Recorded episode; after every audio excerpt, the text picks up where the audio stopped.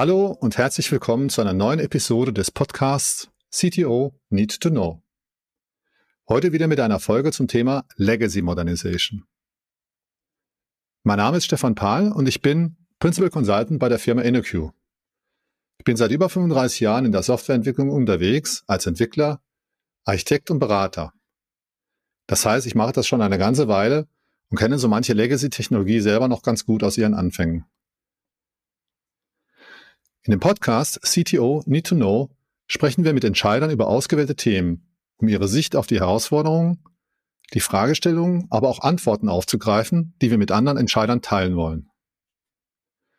Daher freue ich mich wieder über einen besonderen Gast, Thorsten Schlörmann, Geschäftsführer der VRG IT, mit dem ich heute über das Thema Legacy Modernisierung sprechen darf. Und so viel darf ich schon verraten, mit einem etwas anderen Blickwinkel als so oft. Thorsten, herzlich willkommen. Stell dich mal kurz vor, wer bist du, wer ist die VAG, was machst du da? Ja, guten Morgen, Stefan, an diesem schönen Montagmorgen. Äh, die Sonne scheint. Ähm, jetzt wollen wir mal schauen, dass wir hier was Spannendes erzählen für die Zuschauer, Zuhörer. Zuschauer sind es ja nicht, habe ich gerade gelernt. Unsere Bilder sieht keiner. Ja, mein Name ist Thorsten Schlörmann, bin der Geschäftsführer der VG IT Wer bin ich? Ja, so in der, in der Mitte des Lebens mit 52 angekommen, ähm, seit eh und je vernarrt in die äh, Technik, in die Software. Ähm, ursprünglich mal Mathematiker und Informatiker, noch das gute alte Diplom, was die heutige Generation vielleicht gar nicht mehr so kennt. Ähm, bin dann sehr schnell in die Softwareentwicklung äh, eingestiegen, seinerzeit noch auf dem Großrechner Mainframe mit PL1 und DB2. Oh. Das waren noch äh, ganz interessante Zeiten. Äh, dann aber schnell Richtung äh, Unix-Derivate, Linux, äh, Windows-Oberflächen, aber immer das Thema Software-Hersteller, immer, immer aus dem Blick des Herstellers. Und ich glaube, es ist das, worauf du gerade ein bisschen hingezielt hast. Ähm, was mache ich heute? Heute bin ich Geschäftsführer der VAG IT als Teil der VAG-Gruppe. Das ist ein Unternehmensverbund, ein mittelständisches Familienunternehmen aus dem hohen Norden Deutschlands in Oldenburg. Äh, was machen wir? Äh, wir haben so ein bisschen ja, breites Portfolio. Ähm, wir sind zum einen sehr groß und stark in dem Bereich Personalabrechnung, Personalmanagement im Outsourcing. Das heißt, wir stellen Dienstleistungen für Kunden zur Verfügung, die entweder das Know-how, die Ressourcen oder die Lust nicht mehr haben, sich selbst um die Personalabrechnung zu kümmern, weil es in der mhm. Regel ein lästiges Übel ist, was gemacht werden muss, aber die Wertschöpfung äh, an ganz anderer Stelle passiert. Das heißt, sie geben dieses Thema gerne raus. Ähm, das machen wir heute auf Basis von zwei Produkten. Eins, da kommen wir gleich noch zu, das stellen wir selbst her. Und als zweites Standbein dann äh, ein Klassiker wie eine SAP-Abrechnung. Mhm. Das ist ein sehr großer Bereich in der VAG-Gruppe. Äh, der zweite große Bereich ist äh, die Sozialwirtschaft. Wir sind Softwarehersteller für ein ERP-System äh, der Sozialwirtschaft und ähm, stellen dort Module wie klassisch Buchhaltung, Rechnungswesen, Warenwirtschaft, Personalabrechnung zur Verfügung. Spezialisiert auf Sozialwirtschaft sind wir daher, dass wir ein Modul für die Leistungs, fürs Leistungsmanagement haben. Ich muss ehrlich sagen, als ich hier anfing, wusste ich das nicht, dass es so speziell ist, in der Sozialwirtschaft mit den, mit den Leistungsträgern abzurechnen.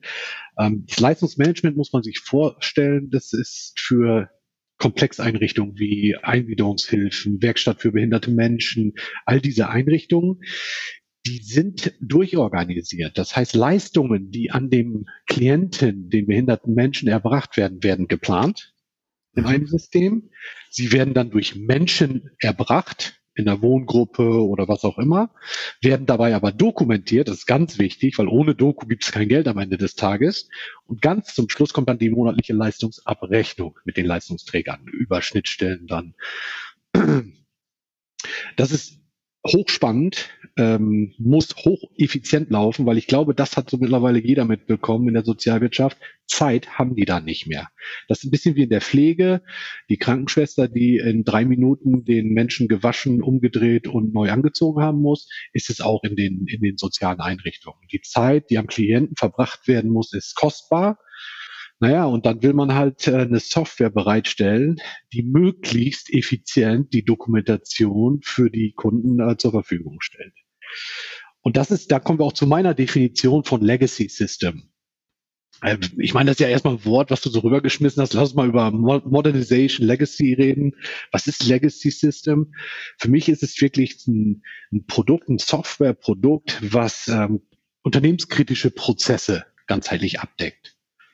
Ähm, die gibt es in allen Variationen, bei uns halt speziell für die Sozialwirtschaft und dort wirklich die ganze Bandbreite von wertschöpfenden Prozessen bis hin zu buchhalterischen Abrechnungsprozessen. All das bietet unsere Software und äh, das macht für mich auch so ein Legacy System als Definition aus. Ähm, kann, kann man das, wenn du das so definierst, kann man das so, würdest du das so beschreiben, dass man sagt, Legacy-Systeme sind nicht unbedingt alte Systeme, sondern sind bewährte, wichtige Systeme für eine Firma, damit sie ihrem Geschäftszweck nachgehen kann? Ja. Leider sind sie oft alt. ich meine, Legacy-Systeme, wie wenn wir über die ganzen Prozesse reden, die Unternehmen so am Laufen halten oder ihr, ihren, äh, ihren Wertbeitrag leisten, dann sind es massiv komplexe Prozesse, die da abgebildet sind, über die Jahre abgebildet wurden. Das heißt, so ein Ding nimmst du da nicht raus. Das ist wie eine offene OP am Herzen, äh, die so verwurzelt über Schnittstellen mit Drittsystemen dann noch wieder sind, dass es einfach anspruchsvoll ist, so ein System A zu kontrollieren. Und jetzt kommen wir dazu, zu modernisieren oder hochzurüsten. Da tun sich ja ziemlich viele Unternehmen schwer mit. Wenn ich mir so große Unternehmen vor äh, anschaue, da laufen Systeme heute immer noch auf den Großrechnern. Das ist keine mhm. Ausnahme, dass wir da noch eine, eine, ein ZOS äh, laufen haben, wo im Hintergrund fette Großrechner laufen. Mhm. Nur ich glaube, irgendwann wird es uns, ähm, wird es uns einholen. Wir, wir müssen an das Thema ran und das ist als Softwarehersteller ähm, ist das einfach eine, eine Sache, die musst du angehen. Jetzt bist du mit der Sozialwirtschaft, zum Glück kann man sagen, immer so ein bisschen hinterher, was Digitalisierung und Modernisierung angeht. Äh, die schöpfen nicht aus dem Vollen, was die Gelder angeht, ist klar, die sind stark budgetiert und müssen das äh, auf Jahre verteilen, haben deshalb eine andere Geschwindigkeit als vielleicht die freie Wirtschaft. Aber auch in der Sozialwirtschaft wird immer mehr Kostendruck ausgeübt. Effizienz muss kommen. Das heißt, wir sind als Hersteller gefragt, die Software zu modernisieren.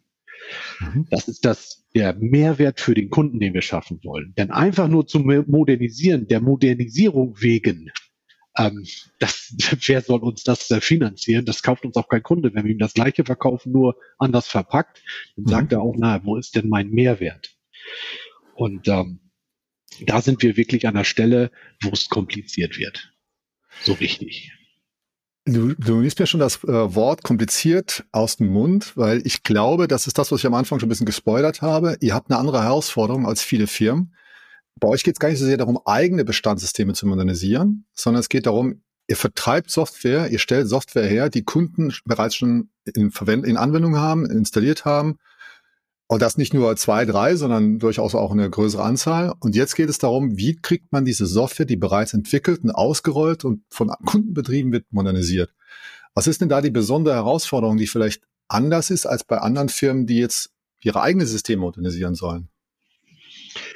Naja, zumindest mal äh, eine Sache, es fällt sofort auf, wir haben natürlich ein Standardprodukt. Wir wollen möglichst viel größer 90 Prozent Standard ausliefern für unsere Kunden. Das sind einige hundert. Das heißt, du musst es auch kontrollieren.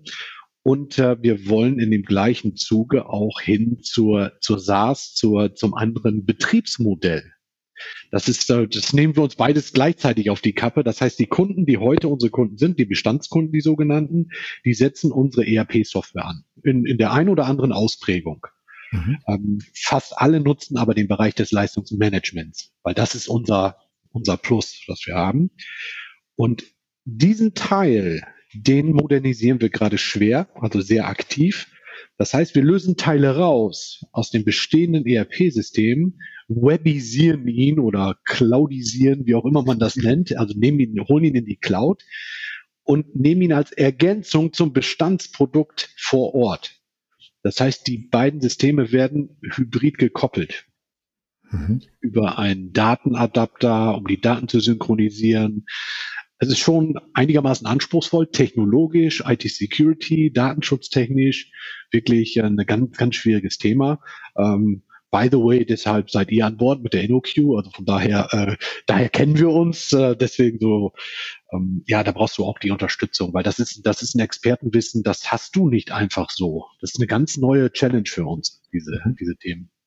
Ich wollte mal das Wort Standardprodukt aufgreifen. Das heißt, ihr macht keine Individualsoftware für jeden Kunden etwas eigenes, sondern ihr habt ein möglichst gleichartiges Produkt für alle Kunden, die dann, was dann vielleicht bei dem einen oder anderen anders angebunden wird. Aber das Produkt ist das gleiche. Ihr habt also quasi ein, ein Funktionsumfang, eine Technologiebasis und nicht für jeden Kunden etwas anderes. Ist das, das ein Standardprodukt bei euch? Okay. Ja, das ist ein Standardprodukt, was du ganz normal über die Lizenzen erwirbst.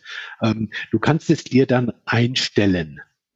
Einstellen ist eine Konfigurationssache oder Customizing, nenn es wie, wie du es magst. Am Ende des Tages sind zwar Standardprodukte von uns ausgerollt, aber jeder Kunde hat so ein bisschen für sich angepasst in der Konfiguration.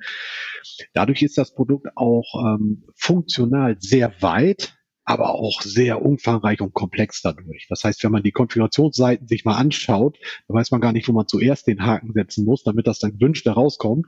Deswegen ist es beratungsintensiv. Mhm. Sehr beratungsintensiv. Fachkräfte äh, werden dafür benötigt. Fachkräftemangel kommt gleichzeitig auf. Nicht nur bei uns, sondern auch bei den Kunden. Das heißt, wir, wir brauchen dort einfach andere Lösungen, die ähm, noch mehr standardisiert sind. Das heißt, weniger Optionen zum Anpassen also der mhm. Trend ist nicht noch flexibler zu werden, sondern eher weniger flexibel zu sein, dafür die Masse abzubilden und das mhm. dann auszurollen, weil sonst äh, wird uns das ähm, einfach mal vom Aufwand nicht mehr, werden wir dem Ganzen nicht mehr richtig her.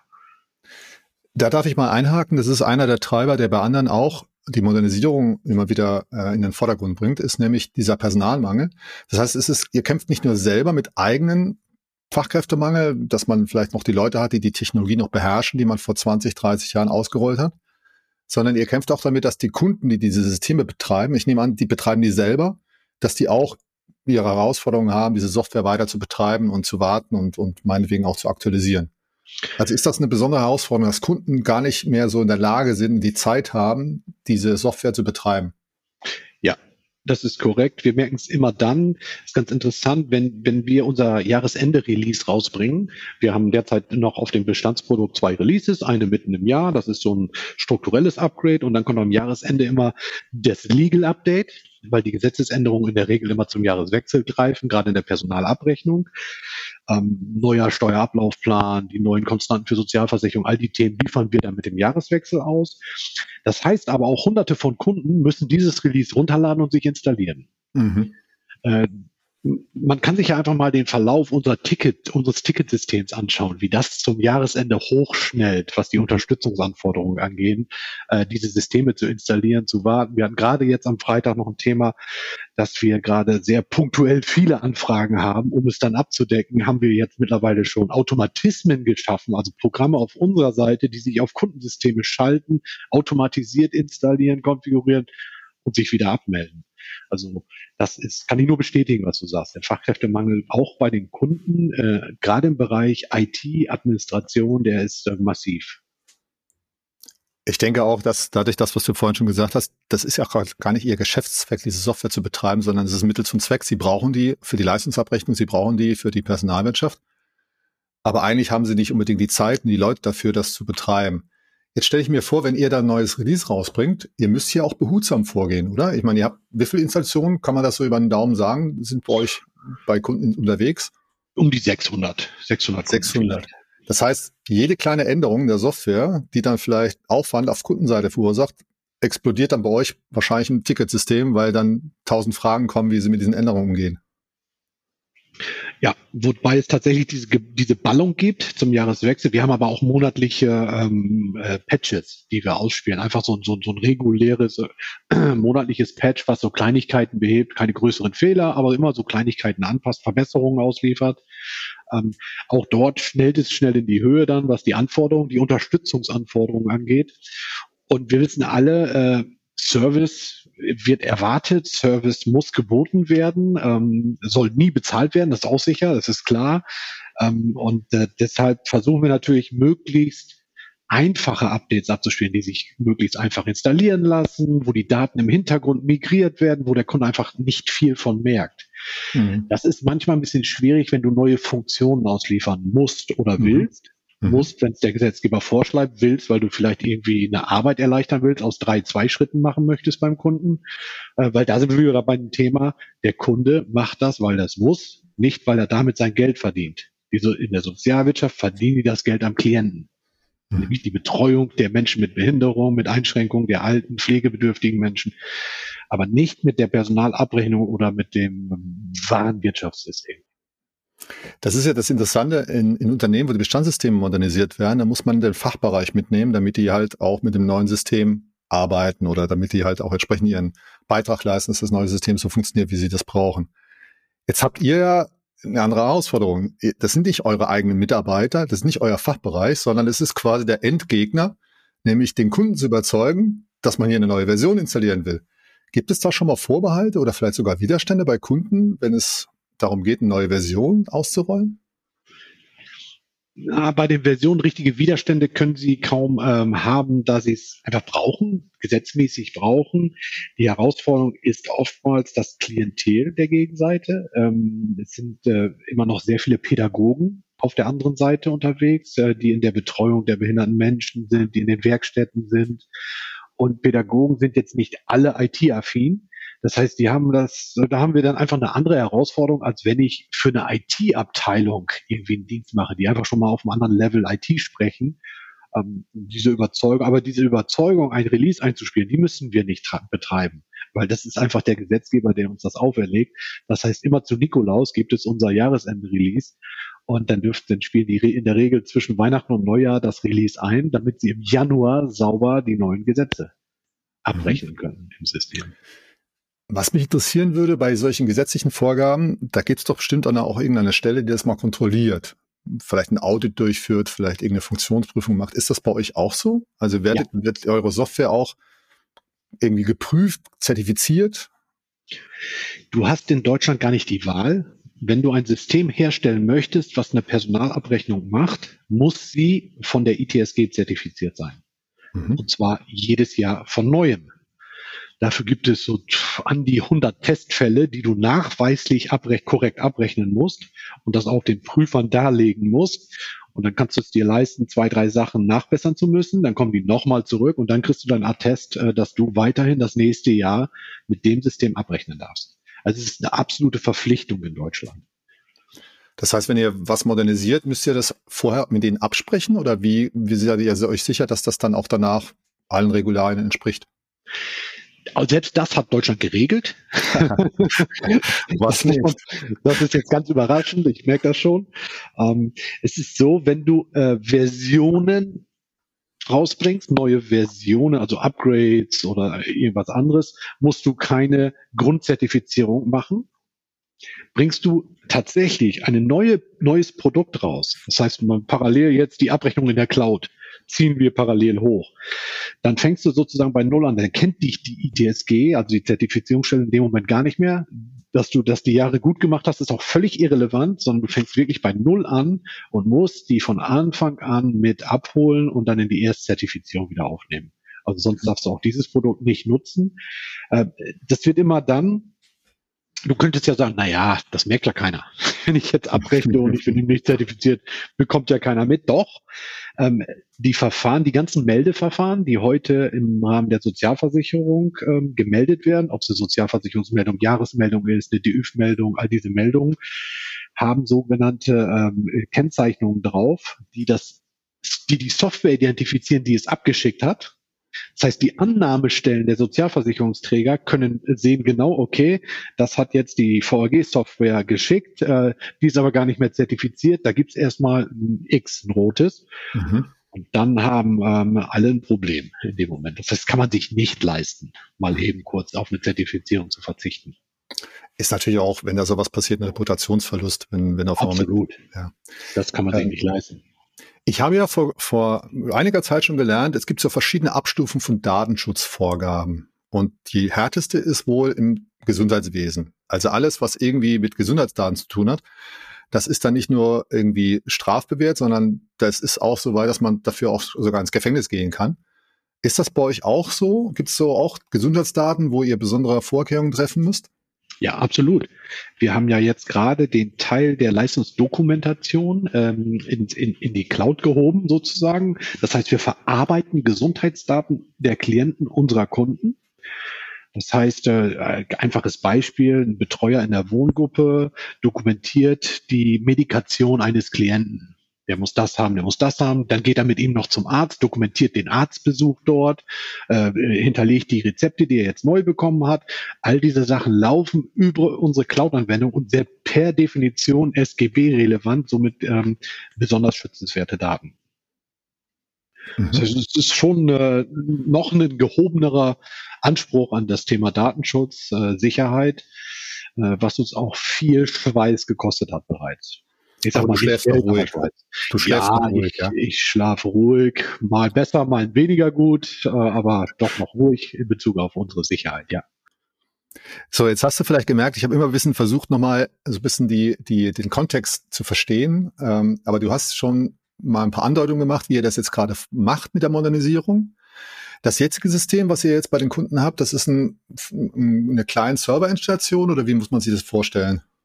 Ja, das ist tatsächlich noch klassisch Client Server, Dreischicht. Ähm, das heißt, ich habe den Systemlayer, den Datenbanklayer und vorne das Frontend drauf. Äh, wir haben eine klassische äh, Microsoft-Datenbank dahinter. Ähm, alles in der Regel in-house beim Kunden installiert auf einen oder mehreren Servern, je nach Last und Größe des Kunden.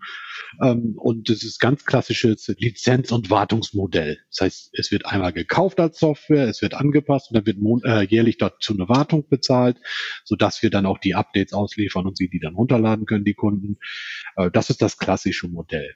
Es gibt ein weiteres Modell, äh, das sind nämlich genau die Kunden, die sagen, naja, mein Server unter meinem Schreibtisch, der ist jetzt 15 Jahre alt, jetzt wird es vielleicht mal Zeit, darüber nachzudenken, äh, das Ganze neu zu machen, vielleicht sogar professionell neu zu machen. Äh, ich frage mal jemanden, ob der nicht das für uns hosten kann. Mhm. Das heißt, wir haben dafür einen Service geschaffen, wo die Installation, die klassische Inhouse-Installation bei uns in die Cloud geht, auf virtualisierten Servern und der Kunde dann einfach nur noch über seinen äh, PC eine Verbindung zu uns, zu unserem Rechenzentrum aufnimmt und dort seine Arbeit verrichtet. Mhm. Das nennen wir dann die Mikos Cloud. Äh, Mikos ist äh, unser Schwestervertriebsunternehmen, welches dann die Software, die wir als VGIT herstellen, vertreibt und berät. Und äh, das ist mittlerweile auch immer mehr gefragt, dieser Service. Weil immer weniger Kunden wollen diesen Betrieb von Servern und äh, die Wartung und die Sicherheit der Herstellung für Server gewährleisten, können es auch nicht weil wir alle wissen, die Sozialwirtschaft zahlt einen Tarif. Ähm, die Administratoren, IT-Administratoren sind gefragt wie nie zuvor. Somit haben die auch dort äh, ein ganz klares Fachkräftemangel. Das heißt, im klassischen System ist es wahrscheinlich irgendein so Rechner unter dem Schreibtisch von dem Verwaltungsleiter, wo diese Software drauf läuft. Das heißt, die haben die Verantwortung, dass das alles mit, mit rechten Mitteln zugeht. Das heißt, Daten ja. nicht abfließen, Backup machen die wahrscheinlich auch selber. Ja. Ähm, Updates, Security Fix und so weiter machen die selber jetzt. Wenn du sagst, äh, ihr habt eine Mikros Cloud, ich nehme an, das ist eine Private Cloud oder was für eine ja. Cloud ist? Okay. Das ist eine Private Cloud bei uns im Rechenzentrum virtualisiert. Ähm, das heißt aber äh, komplett gekapselt pro Kunde, sodass jeder Kunde seinen eigenen äh, Netzwerkbereich dort hat. Ähm, aber halt bei uns komplett im Rechenzentrum liegt. Entsprechend sind wir auch verantwortlich für den äh, sicheren Traffic, äh, fürs Backup, für das mögliche Recovery, für äh, Kommunikation bei Downtimes. Alle diese Themen sind dann in unserer Verantwortung. Und der Betrieb in eurer, in eurer Cloud ist jetzt aber noch nicht das modernisierte System. Das ist nach wie vor dieses klassische Client Server, aber halt die Installation bei euch. Genau, das ist aber trotzdem ein Schritt in die Richtung. Da, ich habe es gerade vielleicht, hast du es gerade schon äh, gehört, wir haben den Teil des, der Leistungsdokumentation in die Cloud geholt. Das sind mobile Anwendungen. Da ist der Betreuer in der Wohngruppe, der rennt gerade zu seiner Gruppe, sieht, dass sich zwei äh, gestritten haben, möchte es dokumentieren, am besten auf seinem iPad, trägt die Daten rein, speichert und dann liegt es auch schon bei uns im Rechenzentrum. Das reicht nicht, denn unser Rechenzentrum, äh, die neue Cloud-Anwendung, kann genau nur das dokumentieren. Die anderen beiden Teile, die Planung und die Abrechnung, passieren weiterhin im Legacy-System. Jetzt können wir das Wort auch mal wieder benutzen hier in unserem äh, Podcast. Ähm, die Daten, die dort erfasst sind und gespeichert sind, werden synchronisiert auf das ERP-System im Hause des Kunden oder bei uns im Rechenzentrum. Uns viel lieber ist natürlich das Rechenzentrum, weil dann liegt es direkt neben unserer Cloud-Applikation und äh, nicht nur aus Performance-Gründen, auch äh, zur Abschottung nach außen gibt es viel bessere Möglichkeiten dort und wir kontrollieren viel mehr. Mhm. Was du immer hast, wenn du äh, deine Cloud-Applikation koppelst an eine Inhouse-Installation, sind geteilte Verantwortung, mhm. wenn du es mhm. nicht sauber trennst. Dann hast du, äh, stell dir vor, dass der Server vom, äh, vom Kunden wird korrumpiert Trojaner. Wir müssen jetzt irgendwie sicherstellen, dass das nicht überschwappen kann über den, den Adapter dann zu uns und dann gleich unsere Seite mit verseucht. Ähm, aber die Verantwortung, dass das System auf der anderen Seite sauber ist, hält halt immer noch der Kunde. Also musst du echt sauber sein in der Definition, in den Verträgen, die du mit den Endkunden dann schließt. Du hast eben noch was Spannendes gesagt, die, äh, die Bearbeiter, ähm, die benutzten mobile Geräte. Wie, wie, wie geht ihr denn damit um? Das sind das speziell Geräte nur für diesen Anwendungszweck oder sind das Ihre Handys, sind es Ihre Tablets, die auch für andere Zwecke genutzt werden? Also da geht es ja auch um Datenschutz, wenn ich über so ein mobiles Gerät Daten eingebe. Wie, wie ist das äh, bei euch konzipiert?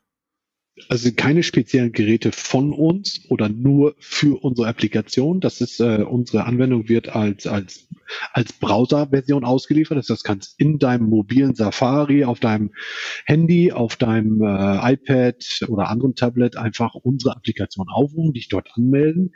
Was wir sicherstellen müssen, ist natürlich, dass die Dateien, Dateien nicht gecached werden oder irgendwie anders abfließen können von den Endgeräten.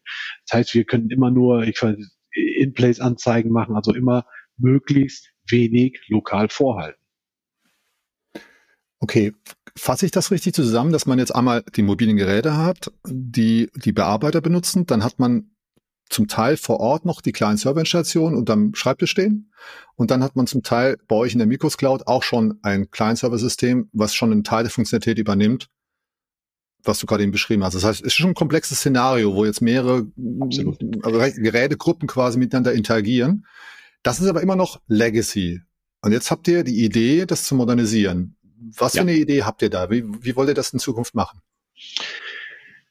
Gut, wenn man sich mal die, die Vision vor Augen hält, dann ist es natürlich, dass wir das Legacy-System in Gänze abgelöst haben, dass es zukünftig diese komplexe Welt nicht mehr geht. Ähm, das geht nicht als Big Bang. Das, mhm. das war von vornherein klar. Wir können nicht sagen, wir basteln jetzt mal 20 Jahre neues System, dann ist es per se schon wieder veraltet und die Kunden, die gehen den Weg auch nicht mit, mal eben ein Legacy-System komplett auszutauschen gegen ein neues. Das heißt, wir haben uns für peu à peu, Schritt für Schritt, Modul für Modul entschieden. dass ähm, das Leistungsdokumentationsthema ist das erste, was wir angehen. Und wir haben uns für eine ganz neue Methodik entschieden, die wir vorher nicht hatten. Wir gehen arbeitsplatzbezogen vor. Das heißt, und wir schauen uns die Kunden an. Welche Arbeitsplätze habt ihr? Klassisch den Betreuer in der Wohngruppe, aber vielleicht auch klassisch einen Buchhalter, klassisch einen Lohnabrechner, einen Pflegedienstleiter, einen Geschäftsführer. All diese Arbeitsplätze deklinieren wir und gehen arbeitsplatzweise heben wir die Funktionalitäten in die Funktionalitäten in die Cloud-Applikation rein. Und bis alles erledigt ist, bleibt es eine Hybridstellung. Und äh, irgendwann können wir dann hoffentlich auf der anderen Seite mal den Stecker ziehen und wir haben alles in der Cloud gemanagt. Mhm. Mit offenen Schnittstellen für Drittsysteme, weil ich mag es kaum sagen, aber nicht alle unsere Kunden nutzen alle unsere Produkte. es gibt tatsächlich, ich habe zumindest davon gehört, Kunden, die zum Beispiel ein äh, Drittprodukt bei der Buchhaltung einsetzen würde heißen, auch unser System äh, muss sich zumindest mal für die für irgendwelche Restschnittstellen oder ähnlichem öffnen gegenüber anderen Drittanbietern. Mhm. Das heißt, dieses schrittweise Vorgehen ist wahrscheinlich auch dadurch bedingt, was du ja schon sagtest, die Kunden benutzen das System ja. Die können sich nicht leisten, dass das System eine Stunde, einen Tag stillsteht, weil man jetzt eine neue Version einspielt noch beim Kunden quasi testen muss, ob das funktioniert, sondern man, man wird behutsam vorgehen, Feature für Feature austauschen von dem Altsystem, von dem Legacy-System auf das neue System. Ja, Absolut.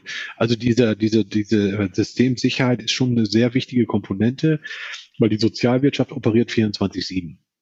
Menschen mit Behinderung haben eine 24-Stunden-Betreuung in der Regel, zumindest die schweren Fälle, auch in den Wohngruppen. Da gibt's nicht mal zwölf Stunden, wo keiner sich um die Menschen kümmert. Die Werkstätten haben natürlich einen Betrieb, die sind wahrscheinlich von 8 bis 17 Uhr geöffnet, aber die ganzen Wohngruppeneinrichtungen, die Pflegeeinrichtungen für ältere Menschen und äh, die Kombi macht's jetzt. Jetzt werden mittlerweile die ersten äh, Menschen mit Behinderung auch alt, weil immer die, die, die ganze medizinische Versorgung, alles wird besser. Das heißt, auch diese Menschen werden jetzt alt. Das heißt, wir haben die Kombination von Menschen mit Beeinträchtigung und dann alt. Äh, all diese Sachen äh, beschäftigen auch unsere Kunden jetzt immer mehr. Das heißt, wir haben auch immer mehr der komplexen Einrichtung. Man sagt dann wirklich mittlerweile von der Wiege zur Waage. Ne? Also das ist wirklich das ganze, der ganze Lebenszyklus eines Menschen. Wenn wir über Modernisierung reden, reden wir ja nicht nur über den Austausch der Technologie, der Konzepte, irgendwelcher Schnittstellen, sondern wir reden ja auch in der Regel darüber, dass man nochmal überprüft, ob die Features vielleicht noch zu passend sind. Das, was du ja sagtest, arbeitsplatzbezogen, die Arbeitswelt ändert sich. Das, was gestern ein Bearbeiter gemacht hat, macht er heute vielleicht anders, muss er vielleicht auch anders machen. Berücksichtigt ihr das auch schon jetzt in der Modernisierung, dass ihr sagt, ihr überprüft nochmal den Funktionsumfang, die Art und Weise, wie es so schön heißt, User Experience, ob die noch, ob die noch passt? Ja, User Experience. Ich meine, dadurch, dass wir von klassisch Client-Server auf Cloud-Applikationen äh, ähm, wechseln, ist es selbstredend, dass wir das Thema UI natürlich ganz anders beleuchten müssen. Aber das ist den ersten Punkt, den du erwähnt hast. Wir haben Credo über das ganze Vorhaben gelegt. Und das heißt, wir bauen nicht nach. Mhm. Das heißt, wenn wir diese Arbeitsplätze angehen, kommen wir immer von den Anforderungen her des Arbeitsplatzes, niemals von dem, was kann denn unsere Software? Lass uns mal schauen, was hat da denn alles für tolle Features? Ähm, weil dann haben wir von vornherein schon wieder genau das, was wir, äh, was wir nicht wollen, nämlich eine hochkomplexe Anwendung, die wieder wahnsinnig beratungsintensiv ist und der Kunde die Hände über den Kopf schlägt, weil vielleicht äh, Mitanbieter das wesentlich einfacher haben. Also ja, wir haben das äh, im Auge und uns ist sehr wohl bewusst, dass wir, wenn wir nachbauen, bereits den ersten Fehler machen. Mhm. Macht ihr das, wie, wie macht ihr das denn praktisch? Gibt es dann so einen Arbeitskreis mit ausgewählten Kunden oder wie, wie bekommt ihr das Kundenfeedback in eure neue Software? Ähm, wir haben zwei Ansätze, ne, sogar, ja, sogar drei vielleicht. Ähm, wichtig für uns ist das Hospitieren unserer Mitarbeitenden in den Einrichtungen. Das mhm. heißt, wir schicken Mitarbeiter von uns wirklich mal für eine Woche oder zwei in so eine Einrichtung, dass sie wissen, was machen die denn überhaupt den Super. ganzen Tag? Mhm. Wie, wie, wie wird unsere Software heute ja. auch benutzt? Das ist ein, eine wichtige Komponente bei uns. Das zweite ist, wir arbeiten ähm, äh, nach Scrum. Wir haben, äh, wir stellen intern die, die Product Owner und haben in den Reviews und in den Arbeitsgruppen zur, zur Definition Kunden. Wir haben äh, ausgewählte Kunden, die wir unsere, über unsere Kundentage akquirieren. Das heißt, dort machen wir das Angebot. Wir möchten jetzt zum Beispiel in die Altenhilfe etwas entwickeln. Hat jemand Lust? Möchte jemand dabei sein? Das ist immer sehr gern genommen, auch von unseren Kunden. Wir können nicht mal allen zusagen, weil das Interesse so groß ist. Mhm. Und äh, dann haben wir diese Kunden tatsächlich in unseren Reviews dabei und dann ist der nächste Schritt immer, jeder Arbeitsplatz geht über eine Pilotierung. Das heißt, zusätzlich zu den Kunden, die mit uns gemeinsam entwickeln, schließen wir Pilotverträge über x Monate, nachdem wir das erste, äh, ja, die erste Version haben, die einsatzbar ist, als erste MVP. Und die werden dann über drei bis sechs Monate intensivst betreut und geben dann Feedback, so dass wir es nacharbeiten können. Und dann geht es erst in den kompletten Vertrieb. Das heißt, wir haben den ganzen Zyklus den Kunden mit an Bord. Das äh, höre ich total gerne. Ich, ich habe einen Kunden gehabt, und den haben wir immer noch, ähm, die machen auch Software für, für E-Commerce, für, ähm, für ähm, Läden, also für Geschäftsläden. Und dort sitzen natürlich dann auch Menschen, die diese Software benutzen und die Entwickler, die diese Software schreiben, die kennen zum Teil gar nicht die Arbeitsabläufe in diesen Läden und dass die das mal vor Ort mitbekommen, so wie du schon sagst, hospitieren, was passiert denn mit meiner Software in der freien Wildbahn? Wie geht der Kunde, wie geht der Anwender damit um?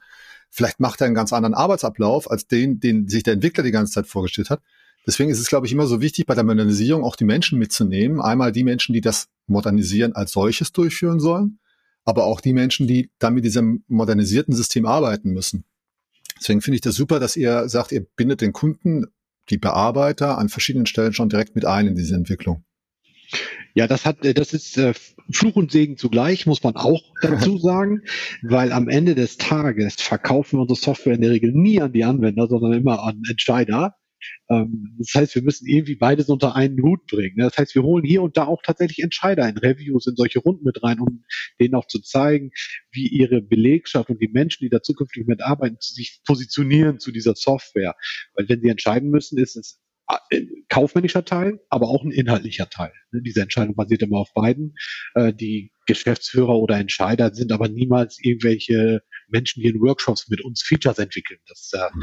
da, da sind sie dann wirklich auch zugefragt. Aber hoffentlich hören sie auf ihre Mitarbeiter, wenn die sagen, Mensch, damit geht's viel schneller, viel einfacher. Ähm, heutzutage wird ja oft, und man kommt an, Thema, an dem Thema ja gar nicht vorbei, künstliche Intelligenz. Jetzt stelle ich mir vor, dass diese repetitiven Aufgaben, ich musste jetzt üben, dass ich dieses Wort aussprechen kann, diese sich wiederholenden Aufgaben, die, das ist ja wahrscheinlich mannigfaltig in diesem Leistungsmanagement. Immer wieder irgendwelche Masken ausfüllen, Zahlen, Beschreibungen eingeben. Das wiederholt sich wahrscheinlich auch, weil ja nicht jeden Tag eine ganz andere Tätigkeit äh, eingetragen wird. Ist denn das bei euch schon ein Thema, dass man vielleicht mit KI versucht, diese Tätigkeiten, diese Eingaben, diese Interaktion der Bearbeiter mit dem System zu vereinfachen? Ist echt interessant, dass du das sagst, weil als wir uns über dieses ganze Vorhaben Gedanken gemacht haben, erstmal nur in Köpfen und auf Papier, da war noch kein Handschlag irgendwie von irgendeinem Entwickler oder Architekten gemacht, da war das mal ein Thema oder ist, äh, war es bereits ein Thema, nämlich wie kann uns die Maschine helfen, solche Betreuung vor Ort sicherer und effizienter zu machen? Mhm. Wenn du als Beispiel, du pflegst eine ältere Dame ambulant, fährst jeden Freitag Nachmittag, ist dort dein Termin, weil du da eingeplant bist. Und normalerweise prüfst du immer das Fieber da am Ende des Tages. Mhm. Aber den Hund, den musst du auch jedes Mal rauslassen. Das steht aber nirgends, weil das ist keine Leistung, aber das machst du immer, weil du so nett bist und dokumentierst das dann auch. Und dass sich das System, einfach erinnert, hey, denk dran, das hast du bis jetzt immer gemacht, wie, mach das bitte heute auch. Das macht total Sinn, weil das ist sehr logisch. Ähm, es gibt aber auch tatsächlich andere Bereiche für künstliche Intelligenz. Das sind aber derzeit tatsächlich nur Gedankengänge. Mhm. Ähm, wir alle wissen, ich meine, es wäre wahrscheinlich ein separater Podcast über künstliche Intelligenz, dass sie auf massiven Daten, also du brauchst einfach wahnsinnig viele Daten, um echte Intelligenz oder künstliche Intelligenz reinzuarbeiten. Ähm, das haben wir natürlich in unserer Applikation noch nicht, weil wir sie bauen, modernisieren sie. Das heißt, wir fangen jetzt wieder an, Daten zu sammeln. Und erst wenn du, sag ich mal, dort ähm, gesundes Maß an validen Daten hast, kannst du auch mit der, mit der künstlichen Intelligenz draufsetzen.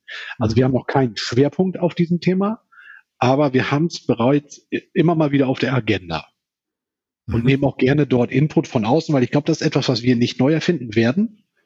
Ich glaube, da gibt es mittlerweile äh, die, die großen, vielleicht dann nicht, so diese GPTs, aber es gibt ja auch kleinere Hersteller, die sich spezialisieren auf zum Beispiel das Finden von Dateien und Dokumenten, wo die künstliche Intelligenz auch sehr, sehr gefragt ist, ähm, dass wir hier und da sicherlich was einbinden werden. Da bin ich, da bin ich ganz sicher, dass das auch nicht mehr allzu lange dauert. Mhm.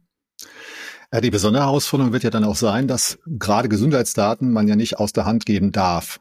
Also bei künstlicher Intelligenz ist es halt so heute noch so, dass man Services benutzt, weil man die selber gar nicht in der Lage ist zu trainieren, zu, zu hosten und so weiter. Genau. Das wird auf jeden Fall noch spannend werden, wie sich das entwickelt, wie man KI-Systeme auch im Gesundheitswesen einbinden kann und einbinden darf. Ja, wir hatten mal ähm, zu einem speziellen Thema das, Thema, äh, das Thema künstliche Intelligenz äh, auf der Agenda. Da ging es um die Personaleinsatzplanung auch ein Modul von uns, mhm. äh, wo du immer äh, zwei Klientele hast, den Planenden der plant die, Mitab die Belegschaft und dann der Beplante. Das ist der Mensch, der halt eingeplant wird. Der Beplante. Deutsch ist eine herrliche Sprache. Genau, ist herrlich, ne? Und äh, jetzt könnte man meinen, naja, der, der, der Planer, der setzt sich da einmal im Monat hin, plant. Das ist jeden Monat irgendwie. Da muss doch wohl mal eine KI in der Lage sein, äh, monatlich einfach einen Vorschlag rauszuhauen. So sieht's aus. Perfekt. Hier, dann hast du wieder komplett durchgeplant.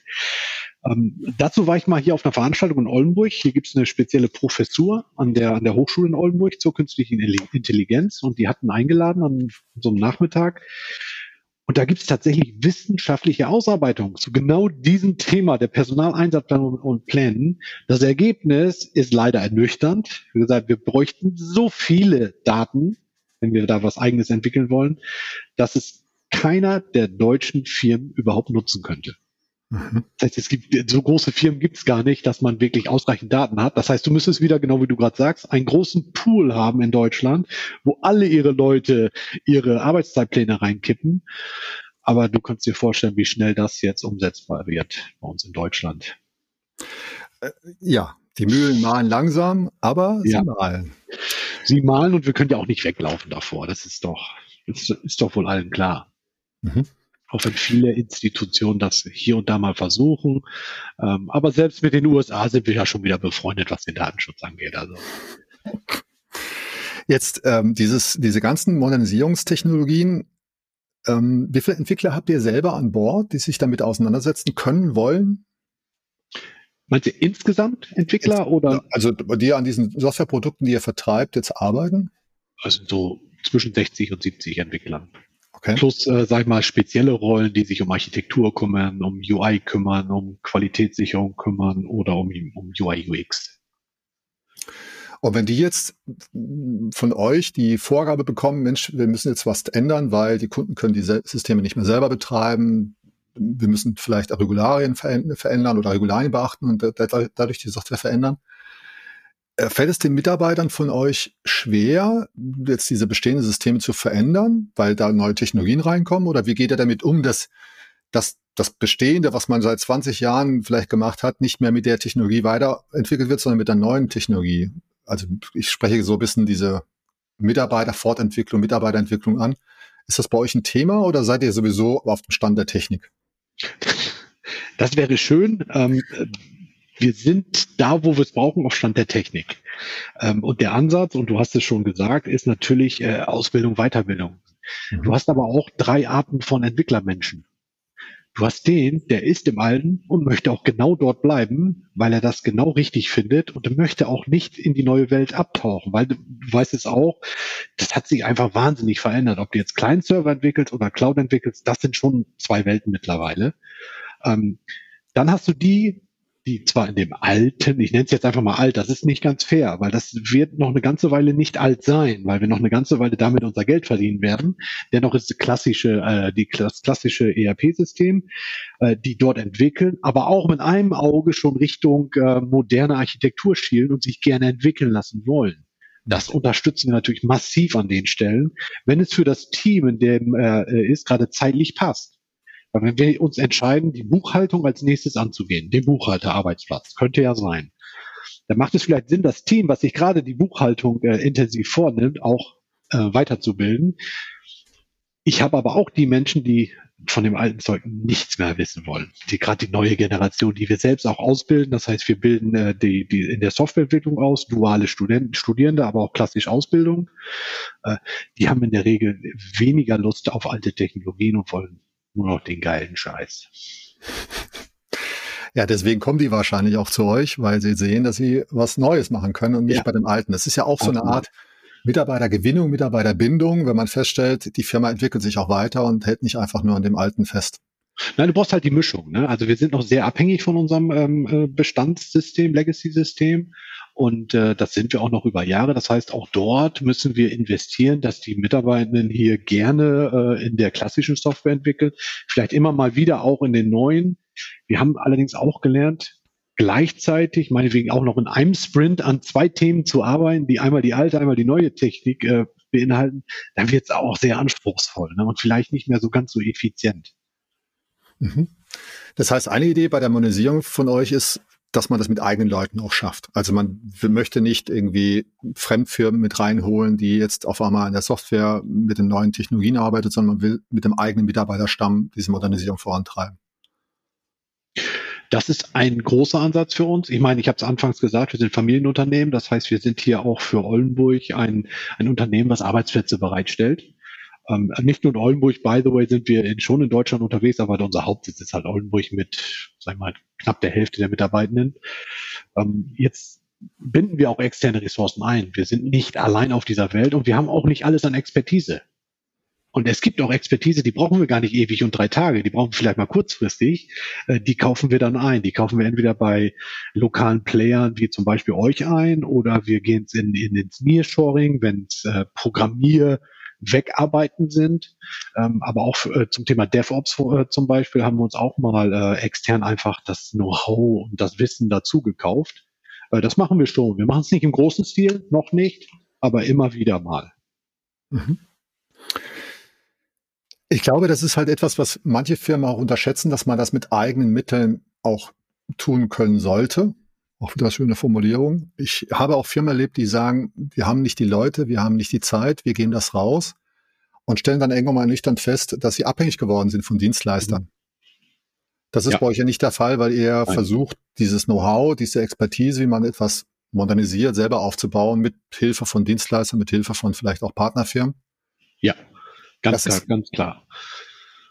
Das ist, glaube ich, auch das Wichtige bei der Modernisierung, dass man das Feld nicht Dienstleistern überlassen darf. Also, wie gesagt, wir haben das schon erlebt, dass dann auf einmal später die Ernüchterung, festste äh, Ernüchterung kommt, dass man so abhängig geworden ist von anderen Firmen. Wenn du jetzt mit Kollegen aus der, aus deiner Branche sprichst, machen die einen ähnlichen Weg wie ihr? Also wie stehen die mit den Herausforderungen zur Modernisierung, dass die Welt sich weitergedreht hat, dass man andere Technologien heute benutzt als vor 20 Jahren? Alle Mitstreiter in diesem Wettbewerb sind entweder weg oder kümmern sich gerade um die Modernisierung. Also es ist tatsächlich, es ist einfach ein ganz wichtiger Punkt im Moment, äh, bei diesen Themen zu modernisieren. Ähm, hinter die Kulissen schauen ist immer schwierig bei Mitbewerbern. Das, das, das mögen die einfach nicht allzu gerne. Ähm, ich weiß aber, dass auch die ähm, entweder tatsächlich selbst entwickeln oder, was auch gern genommen wird, sie kaufen sich mal was dazu. Ist ja auch mal, ist ja auch legitim, äh, mhm. die, die Software wachsen zu lassen, indem ich einfach schon Bestehendes dazu kaufe. Ähm, es gibt auch viel Software, die sehr spezialisiert zum Beispiel die ambulante Altenhilfe abwickeln. Ein Zweig, von den unsere Software auch kann. Könnte man sich Produkte anschauen und sagen, okay, das ist zum Beispiel auch unsere Architektur, lässt sich integrieren, müssen wir ein bisschen anpassen, aber passt schon. Das sind ja auch Möglichkeiten und ich, das wird auch am Markt gemacht. Mhm. Die kleineren ähm, haben es natürlich immer schwerer, weil sie in der Regel auch nicht integriert anbieten. Sie bieten dann wirklich spezialisiert Insellösungen an. Ähm, und es gibt nur wenige, die das in der Sozialwirtschaft als ERP anbieten, so wie wir das tun. Das heißt, das Bewusstsein der Branche ist da, dass man ja. modernisieren muss und jetzt nicht noch mal ein paar Jahre wartet und das irgendwie aussitzt. Die Modernisierung äh, wird sozusagen auch vom Gesetzgeber unterstützt. Das Bundesteilhabegesetz wird äh, äh, übt immer mehr Druck auch auf die Leistungserbringer aus. Es muss immer besser mit der Zeit umgegangen werden. Das heißt, die brauchen einfach moderne Systeme und keine Systeme, wo sie erst auf dem Zettel dokumentieren und dann an den Arbeitsplatz, an den PC gehen, um dann die Daten nachzutragen für zwei Stunden. Das, mhm. das kann nicht mehr funktionieren. Wir brauchen moderne Anwendungen und das, das weiß der mit, das weiß der Mitbewerber genauso gut wie wir. Was würdest du den Mitbewerbern sagen, die heute noch zögern zu modernisieren? Was wäre deine Botschaft für die Kollegen, für die Mitstreiter, für die Mitbewerber? Ja, bleibt mal da, wo ihr seid, dann sind wir bald ganz weit vorne. Das wäre so mein Wunsch dann in dem Fall. Ähm, Stand heute würde ich sagen, ihr seid, ihr habt den Zug verpasst. Ach, der ist, okay. Der ist, der ist abgefahren. Wenn du heute anfangen würdest, ein, ein komplexes Produkt, wie wir es haben, wenn du anfangen würdest, umzustellen, ist aus meiner Sicht der Zug abgefahren. Weil ich weiß ja, wie lange auch der Weg für uns war, von der Idee bis zum MVP. Weil du ja gleichzeitig so viele Sachen änderst die ganze Architektur neu machst, die Kopplung ans Bestand, an den Bestand vielleicht benötigst, ähm, neue vielleicht Entwicklungsmethodiken sogar einführst. Ähm, also da würde ich sagen, äh, wahrscheinlich Zug verpasst. Mit viel Glück und viel Geld lässt sich aber alles regeln. Das ist so oft im Leben. Ja. Aber ich, ich würde mal die Botschaft ein bisschen positiv drehen, damit die Leute nicht gleich aufgehen. Äh, die, die, die Zeit ist da, jetzt was zu tun und nicht erst in ein, zwei Jahren, sondern jetzt drüber nachzudenken, wie man die Modernisierung angeht, weil die VRG wartet nicht. Genau, holt euch die Hilfe, ganz wichtig, weil das haben viele Menschen schon gemacht. Ihr seid dann auch nicht die Ersten, die es angehen. Äh, die Erfahrung ist am Markt, holt euch die Erfahrung, lasst, macht euch nicht abhängig, äh, aber lasst euch inspirieren. Das ist ein schönes Schlusswort, Thorsten. Wir haben eine gute Dreiviertelstunde gesprochen. Die Zeit geht wie immer so schnell herum. Ich bedanke mich herzlich für deine Einblicke. Ich habe auch wieder was gelernt. Ähm, es war auf jeden Fall sehr interessant, mal in diese ähm, Thematiken der Leist des Leistungsmanagement, der, der Personalwirtschaft mal reinzuschauen. Die Dinge, die im Hintergrund so laufen, laufen müssen, am besten, also ohne dass man sie, ohne dass man merkt, dass sie laufen, weil dann geht alles richtig. Ja. Ähm, und ich glaube auch diese besondere Herausforderung, die ihr habt, dass ihr Kundenstationen modernisieren müsst, das ist auch nochmal spannend zu sehen oder zu hören, wie das in Zukunft bei euch funktioniert. Thorsten, vielen Dank für deine Zeit. Ja, ich wünsche dir einen schönen Tag. Und bis demnächst, würde ich sagen. Ne? Bis demnächst. Ciao. Ciao.